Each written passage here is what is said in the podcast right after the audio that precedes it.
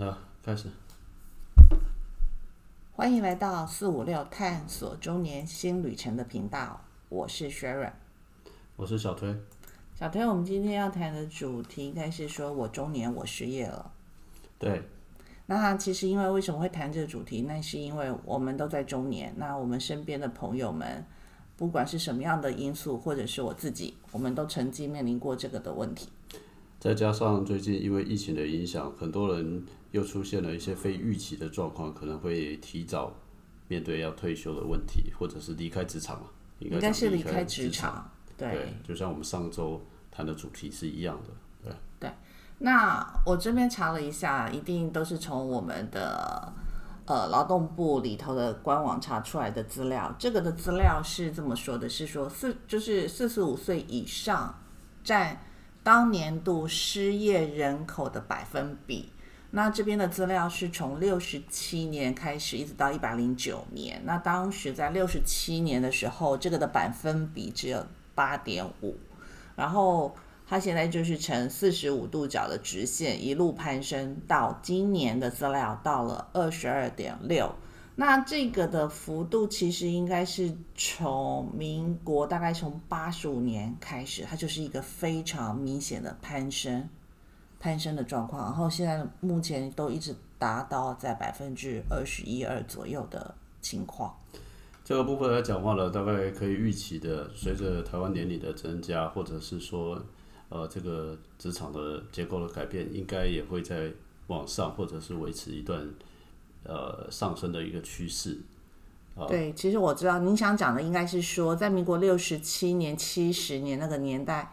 人口在四十五岁以上的占比也没有现在的多。那现在是因为四十五岁人口的占比多了，所以掀起来的百分比也就跟着多了。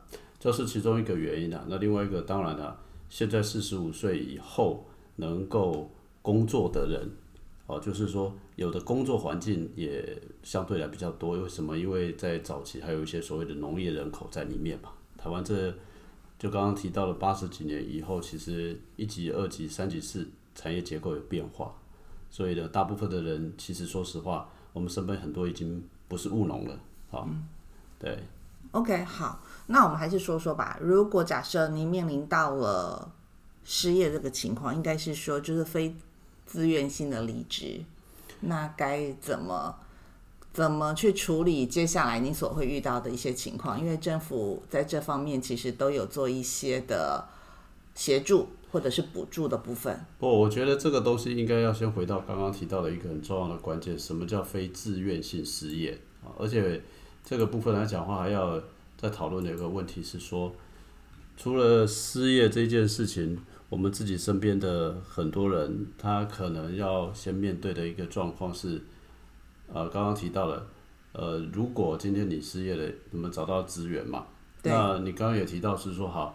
我我们自己也碰过，那我们先问我们自己或者你经历过的情况好了。OK，好，那大概讲一下我经历过的情况。当时反正应该是跟前东家有一些做了一些协商吧，然后我选择离开原本的职位。那结果就是，其实他就是开了一张，当然就是非自愿离职的呃离职书给我，那我就可以拿了这一个。离职书，去就是去到那个公立，就是在您住家就近的公立就业服务的一些机构去办理失业给付。那这个失业给付，它是依据你当时劳保的投保薪资前六个月的平均，也就是说，假设。假设您当时以我来讲，呃，以我来讲，应该已经是在劳保给付中投保薪资最高一级了，那就是现在来讲就是四万五千八的百分之六十。好，这是一般人。但如果您是年纪超过四十五岁以上，他只是领的期间从六个月可以变成到九个月。我想为什么特别先请这个薛仁先提到这件事情，主要的原因就是因为说。呃，多数人面临到失业的时候，第一个反应就是我可不可以去领失业给付嘛？啊，那回过头来再来接刚刚学员问我的那个问题，就是如果今天你真的失业了，难道只有失业给付吗？啊，其实台湾这个部分来讲的话，我觉得也可以给趁这个机会可以简单的跟大家来介绍一下台湾的真正失业的这件事情。其实早期其实也是有，但是早期在劳工保险条例里面是有失业给付，只是那个失业给付一直没有被落实，后来才在我记得没错，应该是零九年吧，二零零九年开始，我们把这个部分来讲话了，也那个时候差不多也是配合健保。所以我们把劳保条例的失业给付挪出来了，然后呢，我们那个时间如果错了，没关系，你可以查一下。不过明确的就是说，从那个时候我们有一个叫就业服务法，所以今天我们所谈的这个失业给付都来自于就业服务法。那这里面其实就分成最大的两大块啦，一块就是刚刚提到的是给付或津贴的部分，另外一块就是我们稍后也可以花点时间来谈，叫做促进就业。应该是讲现在的状况跟将来以后促进就业的情况吧。不，因为两块就是刚刚你提到的，就是给付的条件嘛。给付的条件就是讲的是说要非自愿性失业。对，非自愿性。这件事情是为什么要跟各位谈？有些人问我说，那什么叫非自愿性失业？简单说，非自愿性失业来讲话呢，就是它有一些规定啊。呃，如果你碰到了，一般雇主大概跟你讲的就是。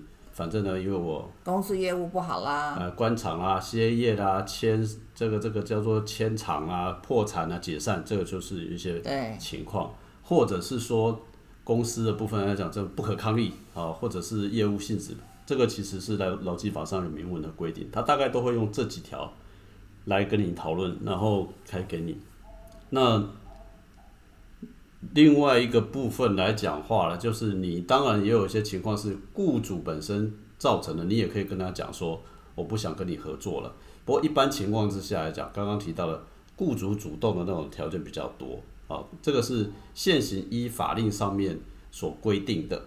所以简单说，如果你今收到通知，大概一般的这个雇主都会跟你讲，或者是说啊，我们可能你能力不，那你可能我们公司因为什么什么原因啊？啊，那这个其实在这边要提醒各位一件事情是，除非真的不也真的是有很特殊的状况，否则当然很多雇主也愿意帮忙啊，所以最好你能要取得一个叫做非自愿性离职证明。对，就是在这里要跟大家讲的，就是千万不要随随便便去签说你是自愿离职的。对，没有错。那为什么为什么要讲这件事情呢？失业给付有它的情理的条件。第一个就刚刚讲非自愿性离职啊，那非自愿离职就是雇主要要提出来嘛。那另外还有一些比较其他的条件，包括你必须要有保险年资要满一年。对。啊，另外一个就是说你一定要是有具工作能力或是继续工作的意愿哦，这很重要啊。啊，这为什么重要？这等一下牵涉到后面的这个就业服务的这个训练的部分。对。好，那另外一个就是说，你还要记得一件事情，你一定要去所谓的公立就业服务站去登记。就是对公立就业服务机构。对你没有去登记的情况下，他也不会知道说你有这样状况。没错。那再来就是刚刚提到的是说，你要准备一些资料嘛。对。一个资料就是说，你基本上来讲话呢，你是在。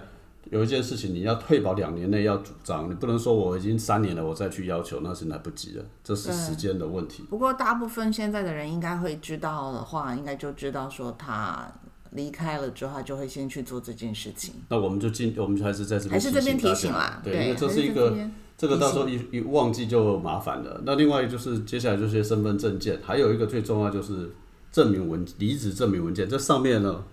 刚刚薛仁有提到说，你至少要备注他是非自愿性离职。对。你如果拿到一个自愿离职，那不好意思，这个事情就不会发生了。对。啊，那另外一个部分来讲话呢，就是要去被办理所谓的失业认定。那什么叫失业认定？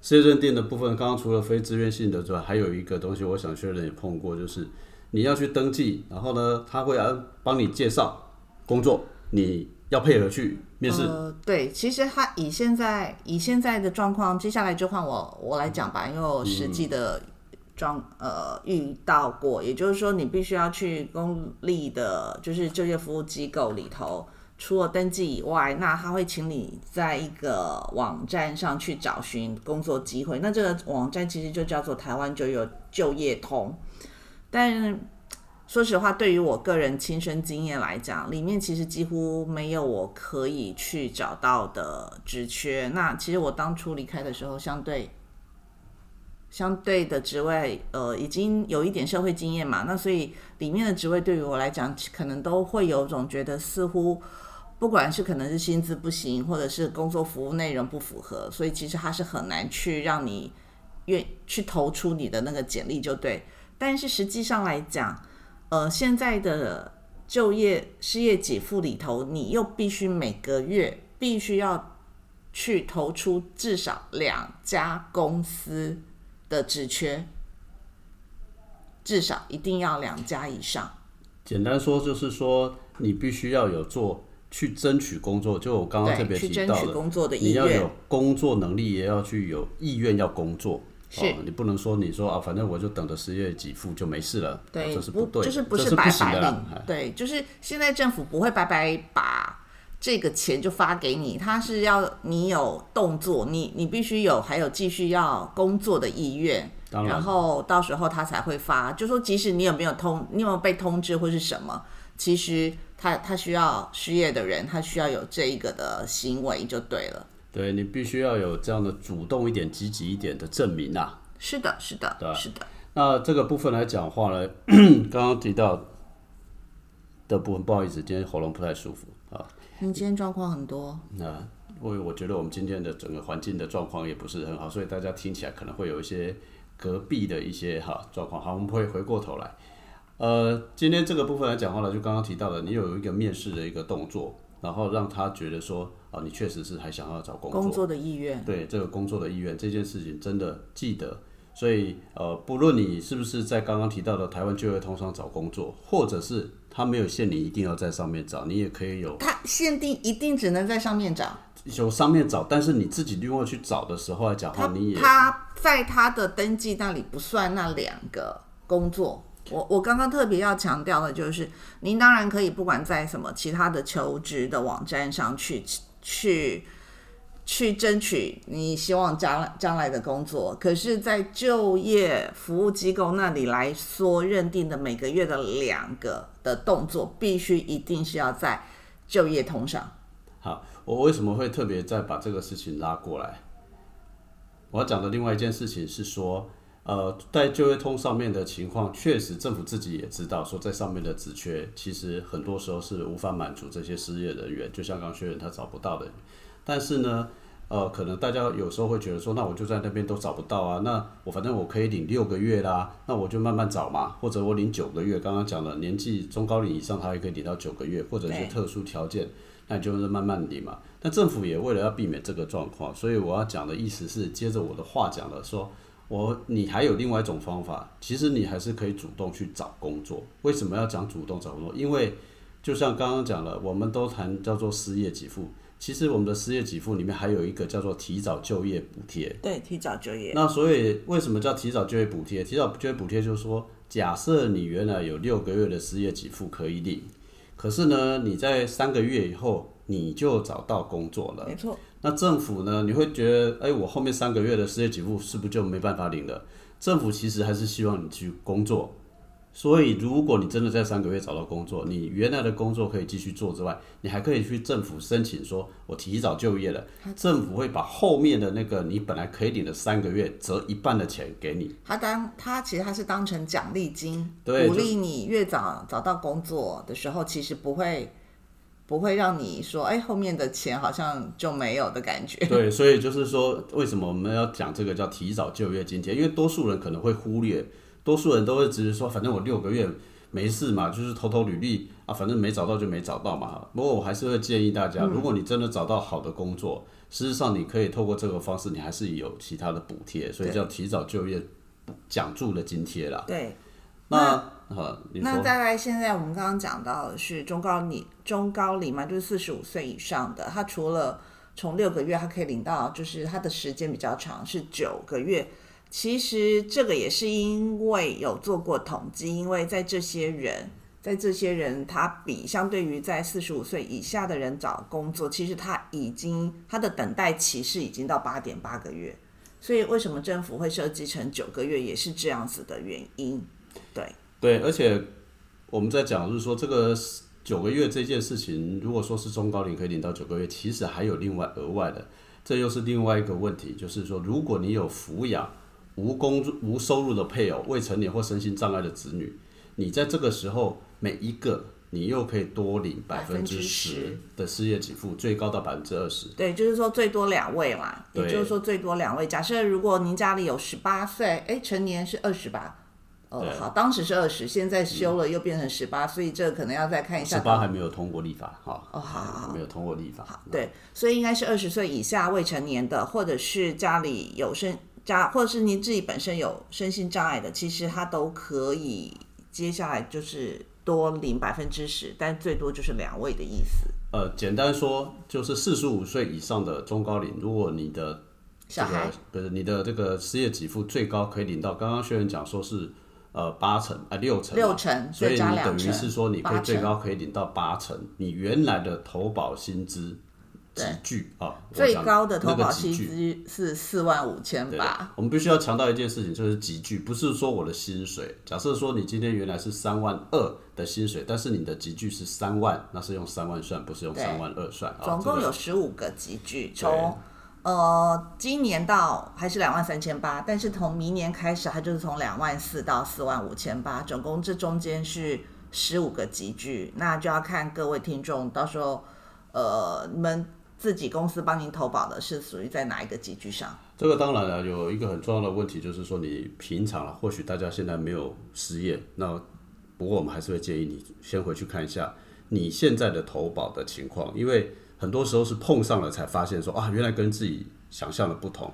这个就是什么？就是说薪资被的投保被低以高，哎，被低报。应该就是最普通的一般企业公司，因为这是节省在一些的成本费用上来讲，它有报，它并没有违法，但是它低报的部分，到时候其实最受到影响的应该就是劳工自己的权益的部分。对，所以我想，即便你现在没有面临失业，我们建议说，如果你听到这个节目，还是回去看一下你的投保的状况。对哦那尤以备不其时之需啊。尤其现在可以去查询自己投保的记录的是非常方便的，所以大家直接就直接上劳工保险局。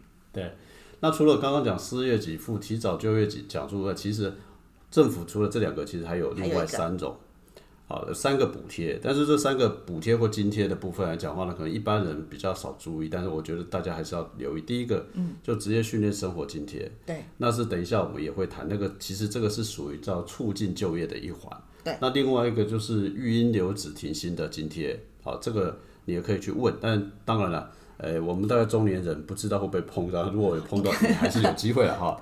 那另外一个就是所谓的被保险人失业的被保险人跟他的被保险家保的眷属全民健保的补贴，哦，哎全民健保的补贴，保费的补贴，对好，保费的这个部分来讲话呢，在你投保健保的时候来讲话，你也要提出证明，它也可以让你有减免或者是有补助。所以基本上，如果以台湾的就业服务法针对失业的人，其实是有提供各种不同，但当然他会呃，好，我这样记得了。这样就是当时我的健保应该就是签到了我的户政事务所，所以在那段期间，其实我的健保费好，我记得是我没有缴过，对，所以是有这件事情的。是，所以我才会跟今天刚好趁这个机会让大家了解，其实政府在这个部分它有做了一些措施，别忘记你的权利。好，那再往下一个谈职训，因为职训是蛮大的一块的。我在这边来讲，先提另外插的一个话题，就是说中高龄最常面对的还有一个问题是说，你已经工作了蛮长一段时间，会不会接近要退休？那这个退休的时候来讲，会牵涉到你的退休投保年资，就是你的投保年资会有中断的现象。那可能多数人会只记得说我要退休金，其实台湾的退休哦有两笔钱的来源，大家别忘记，一笔钱是劳保退休老年给付，嗯，一个是所谓的真正的叫劳基法的这种退休准备。是。啊。那如果你今天在中高龄这个部分来讲，最担心会骗面临到的就是说，你又没有工作，那你劳保投保这怎么办？这两个统统的中这个所谓的这个年资都可能会受影响。当然了，有很多人的做法，好，有很多人做法是找个工会去加保。我说说我这里的，呃，我先讲是说，哦等一下你可以补充，就是说，呃，工会的这种投保的方式来讲，因为这个可能有很多官方会听到，所以我只能讲是说依法是不行啊。实际上很多是这么做，实际上是很多这么做，那能不能这么做？我想你自己判断。但是有没有正常的做法？其实是有正常的做法的。我们要强调，也就是说，事实上是有正常做法的。那当然，这个正常做法的部分，当然这个薛仁也有碰过。其实你可以跟各地方的劳动局或者是这个相关的直接说吧的单位去去查询，薛仁可以讲他的经验给大家听。OK。就在三年前的时候，其实我的投保年资应该已经届龄，就是刚刚小推讲的部分，我已经届龄快可以领退休的退休金的部分。那查完之后，其实他就直接让我在那边直接做了一个开了一个类似个人投保专户。那个人投保就是在劳保局就直接做了一个我个人名义，因为以前这种其实都它算是一种投保单位，那这种投保单位其实一般来讲都是公司，绝少是个人。那为什么现在可以个人？就是呃劳保局他们政府会发现，哎，其实有太多这种届龄要退休的呃民众遇到这种状况，却没有地方可以继续他的劳保，所以呢，就是在那里开了我一个个人的专户。个人的专户开了之后，其实所有的呃投保的劳保费用就变成是个人要负担。对，那这个部分来讲话呢，是一个比较正规的做法。不过在这个正规的做法这个部分，我要提醒大家注意几件事。第一件事情，这件事情还是必须在两年内要补上。你不要因为说我想省保费，你然后你有中断，中断之后来讲话没有问题，但是你超过两年之后。你是没有办法回来做这件事情的，这是第一。嗯，第二件事情是说，如果你要投保的话，它只能以你最后那个工作的投保集聚去加保。对，所以我又以了就是最后的四万五千八的这个来继续投保。那我记得当时每个月我要缴的保费应该是三千多块钱。对，所以为什么我们一再的提醒各位，就是说你的现在，即便你没有失业。你可能要去看一下你现在的投保积聚，因为如果刚刚讲那种身份去加保，在原来的企业帮你低报了，你现在要回去说啊，我快要退休，我要把它调高积聚，是不可以发生的。所以你到时候会直接影响到你未来的老年给付的金额，因为我们老年给付是以三十六个月的平均投保薪资来计算。好，那在这里我又必须要再额外插一下一个议题，就是其实还有丧葬补助，就是我们的劳保里头，其实那正好也遇到了家人这个情况，所以当时呃，应该也只能说还好我自己感谢我自己吧，当时有一直去做一个劳保的一个续保的一个动作，我一直有去按时去缴我自己的保费，然后我也遇到了丧葬的情形之后。那我就可以很快的去清理丧葬补助。那丧葬补助的部分就是你一样是您投保集聚的的那金额，然后三个月的部分。对，所以呃，今天我们谈的是失业的状况，但是很多事情其实在发生在失业之前，你可能都稍微还是要稍微去留意的。对，其实就是要让大家是先赶快先去清查一下自己到底你在公司你到底的投保集聚是什么，不要被。公司给，呃，不要讲蒙骗了，就是说可能自己还是去了解一下自己的这样子，你都不了解，那谁要帮你了解？好，那我们接下来来谈的部分来讲话呢，就是从给付的这个部分，再到了另外一个促进就业的这个部分。那促进就业的这个部分来讲话呢，其实刚刚简单有提的叫做职业训练的生活津贴。那当然，在这个之前是你要先有参加职训，你当然才会有职业训练的生活津贴嘛。对，所以等于是说，政府其实为了希望大家能够有机会再重回职场，也提供了很多的课程。是，所以当然你也要有义务啦。这个其实说实话，有义务去参加一些课程。对，这些课程还有包括你自己本身，你也可以自己去选择你想要上的课程。我想薛瑞也上过一些课程，他也可以说一下。可以来分享一下。对。呃，其实，在那个一样就是就业服务机构里头，他会提供这些的资讯，只是说您可能自己要注意，当时有没有你想要去上的一些课程，适不适合你，就是职能培训。那职能培训来讲，其实几乎都是三个月的，三个月期的。那一天几乎就是八小时，很扎扎实实的训练。当时我选了一个课程，跟我人生前半场是完全一点关系都没有，就是设计类，就是从你要去学习 Illustrator，然后 Premiere 这些的有关于设计的部分。那所以现在的我至少已经比先前多了一些制作海报、制作简简单的一些影片的。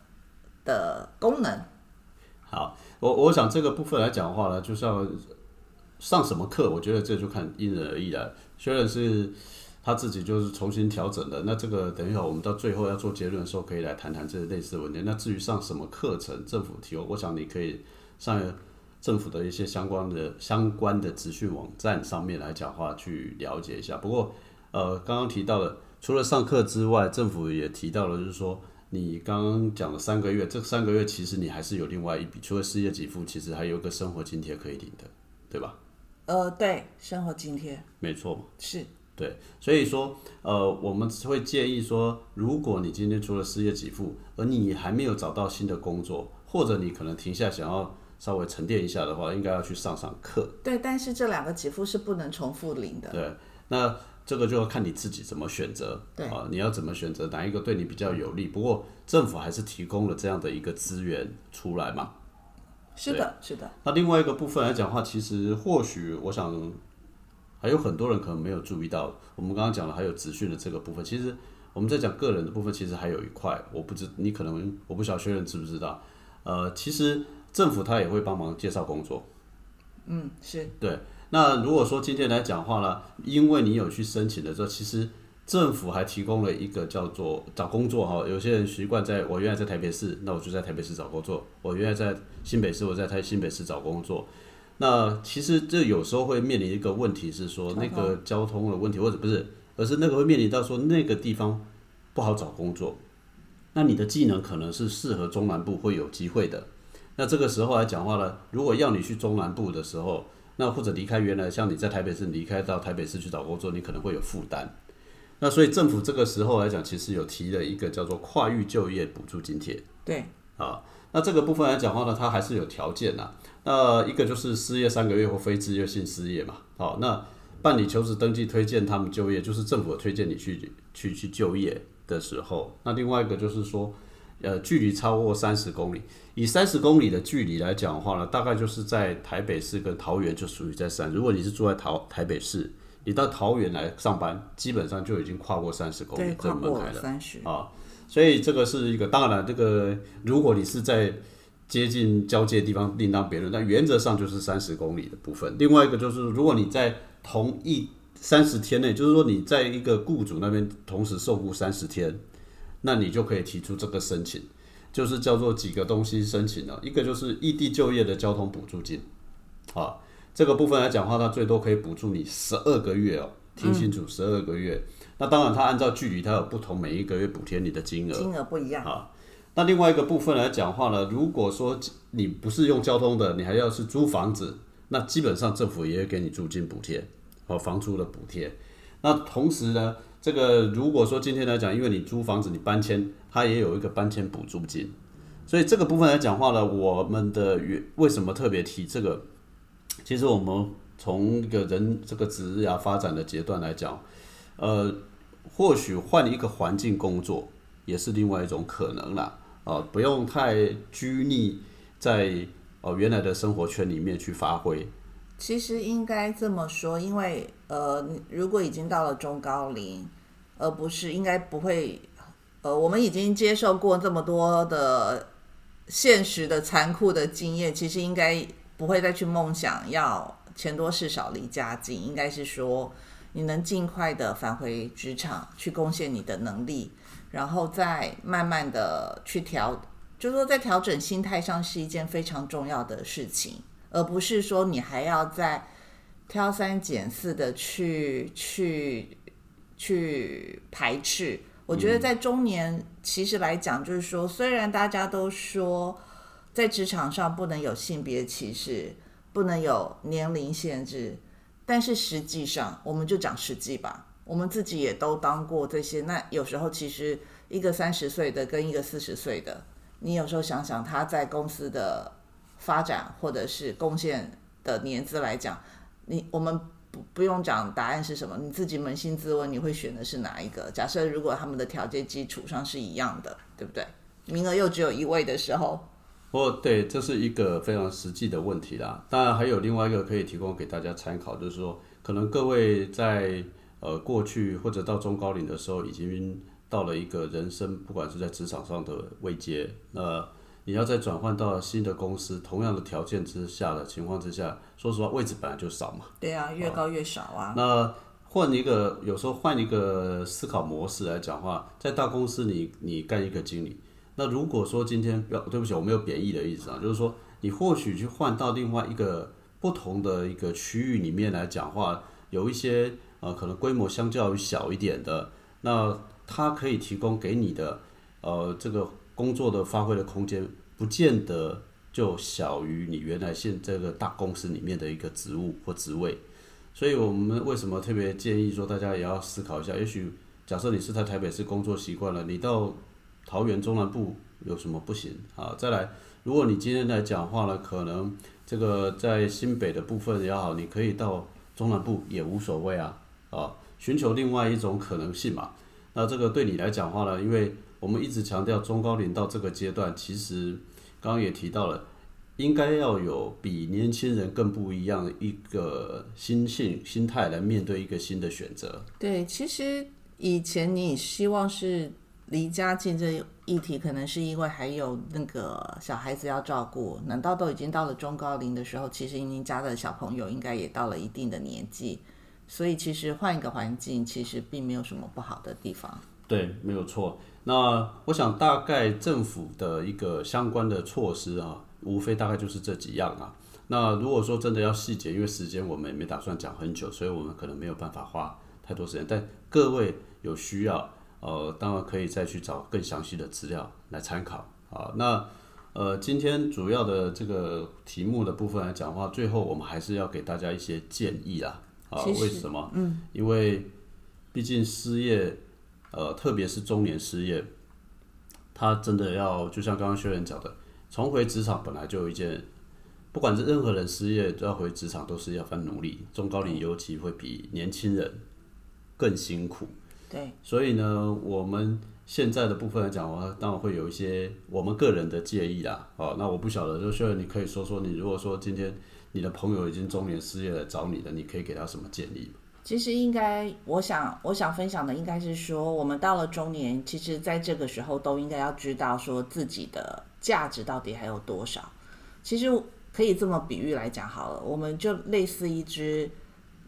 呃，待价而沽的手机，不管你过去是十几万的月薪还是七八万的月薪，那但是不代表你将来就是从现在之后，你还是有那样子的身价。所以，即使如果你过去领了相对高薪，请你通通都要忘记，请你通通都要忘记，你要面临的是现在的现实的情况。那自己本来就是一个待价而沽，但此时的你。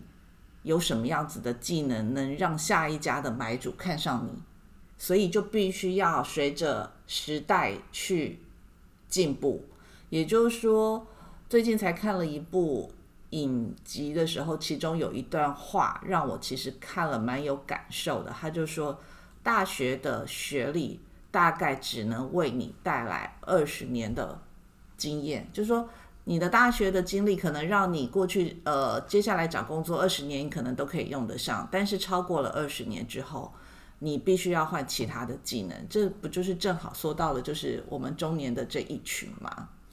刚刚这个学员所提供的一些建议，我想大家可以参考了。不过刚刚讲的说这个大学学历的二十年哦，因为我也曾经做过 HR 的工作来讲的话，我认为。其实现在大学的学历贬呃贬值的可能更快，对，因为说白一点，呃，大概五年后，如果你还是靠着学历在找工作，那真的是非常非常可惜，或者是压力会很大。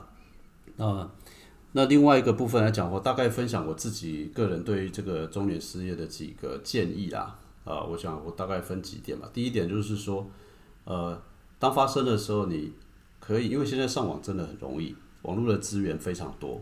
尽快的先在网先在网络上面去找到一些相关的资源。我们刚刚今天的这一集的第一个就是告诉大家，有些资源你可以去找嘛，这是很重要的一个事情嘛。现在网络太发达了，对。